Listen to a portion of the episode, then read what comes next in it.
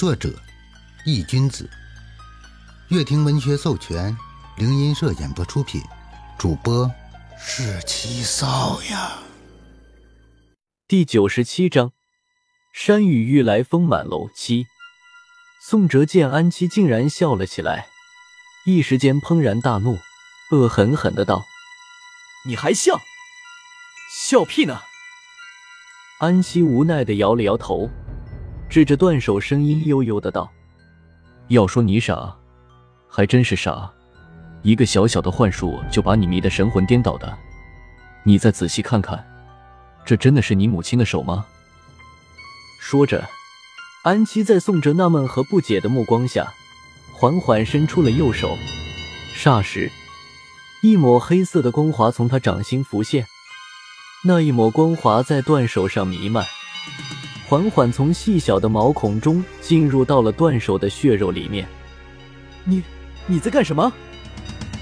宋哲见这一幕，以为安七要对断手做些不利的事，瞪大了眼睛，连忙冲他急声喊了起来。安七没有搭理他。待那黑色的光华全部进入断手内时，安七指着断手对宋哲淡淡的道。你现在再看看，宋哲下意识的低头看去，当目光移到自己怀里抱着的母亲的断手时，然而接下来的一幕让宋哲心里一颤。只见那断手竟然在一点一点的发生变化。见状，宋哲吓得下意识直接就将那断手扔在了地上，连连后退数步。变化还在继续，眨眼间。便从一只断手变成了一只灰色毛发的动物尸体，是一只断头的尸体。这，宋哲瞪大了眼睛，满脸的不可置信。安琪蹲下身，用手翻了翻那个尸体，良久，他抬起头，冲着宋哲淡淡的道：“这个尸体应该是个狐狸的尸体，狐狸善于变化。现在。”相信我说的话了吧？安七站起身，一脚将那个狐狸尸体踢到了宋哲的脚下。宋哲的眉头紧皱，看着脚下的那具狐狸尸体，嘴里喃喃自语：“这，这不可能。”安七听到他的呢喃，不由发出了一声轻笑：“怎么不可能？你还真盼望着这个东西是你母亲的手不成？”可我母亲真的出事了。宋哲连忙摇了摇头。这下轮到安琪疑惑了：“你母亲怎么了？”她出事了。宋哲说道：“出事了？怎么回事？”安琪闻言，脸色开始变得认真了起来。这件事还要从张天志给我发一个短信开始说起。既然已经确定那个断手不是母亲的，宋哲心里的一块大石也落了地。想了想，还是将实情告诉了安七，暂时的放下了自己对阴间的隔阂。因为这件事情很不寻常，宋哲知道，如果现在还一意孤行的和安七保持距离的话，恐怕自己单独一个人是不能处理好这件事的。人嘛，该利用的还要懂得利用。不仅是自己母亲的生死未卜，就连张天志现在至今也是下落不明。很明显，这件事完完全全就是针对自己的。只是令宋哲想不通的是，既然要对付自己，为什么不直接对自己出手呢？反而是对付自己身边的人，绕了一个圈子。正想着，就听安琪突然出声道：“这个叫张天志的。”是第一个给你发信息的，也是第一个告诉你这件事的，对吗？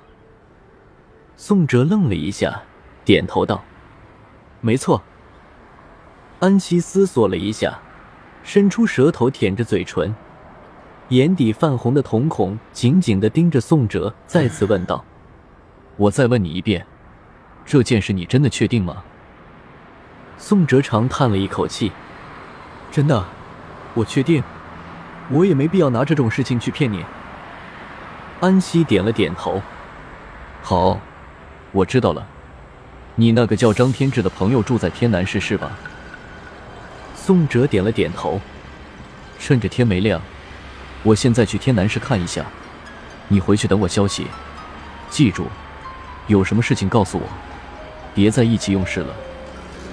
安西交代了道。随着声音的落下，安七的身影化作了一缕黑烟，消失在了原地。宋哲看着安七消失的地方，目光闪烁，不知道在想些什么。良久，宋哲又神经似的摇了摇头，嘴角勾起一抹无奈的笑容。告诉你，呵，阴间啊，你们到底对我还隐瞒了些什么啊？突然，宋哲扭过头。冲着自己身后不远处的一栋拆迁房喊了一嗓子：“出来吧，小鬼！我早就发现你了。”拆迁房墙后，一个漆黑的影子一闪而过，好像从未出现过一样。宋哲见状，指着自己的小腿，语气突然变得狠厉了起来：“不出来，行！记着，你咬我的这一口，等我忙完，我迟早会十倍，甚至上百倍的让你还回来的。”我可是很记仇的一个人。撂下这句话，宋哲冷哼一声，头也不回的大步离开了这片拆迁区域。就在宋哲刚离开没一会，一处破败的房顶上，缓缓爬出来了一个浑身光溜溜的小男孩。那孩童瞪着一双黑洞洞的、没有眼珠的眼眶，遥遥看着宋哲离去的方向，脸上布满了不符合年纪的怨毒。姐姐姐。孩童发出了一声怪异的笑容，从房顶上爬了下去，映着脸上那血肉模糊的皮肉，夜幕下显得十分的恐怖。而孩童不知道是在角落里，有着一双血红的眸子在一直盯着自己所有的一举一动。就在那孩童刚刚落地，便发出一道凄惨的哀嚎声，但只是一瞬间，声音便戛然而止。墙角里，一只灰狗，嘴里衔着一具孩童的身体，缓缓走进了路边的野草之中。不久，便传来了咯咯作响的啃骨头声音，以及啃食血肉的声音。杂草中，灰狗大口撕咬着孩童身上的血肉，眸子里通红一片。让你不帮我，让你不帮我。有人妄想当一只螳螂去捉蝉。可令谁都没想到的是，身后却有一只麻雀在一直虎视眈眈的盯着。宋哲回到出租房里，身子半靠在床上，久久无法入睡，身边落了一地的烟头，可以知道宋哲此时的心情是有多么的复杂。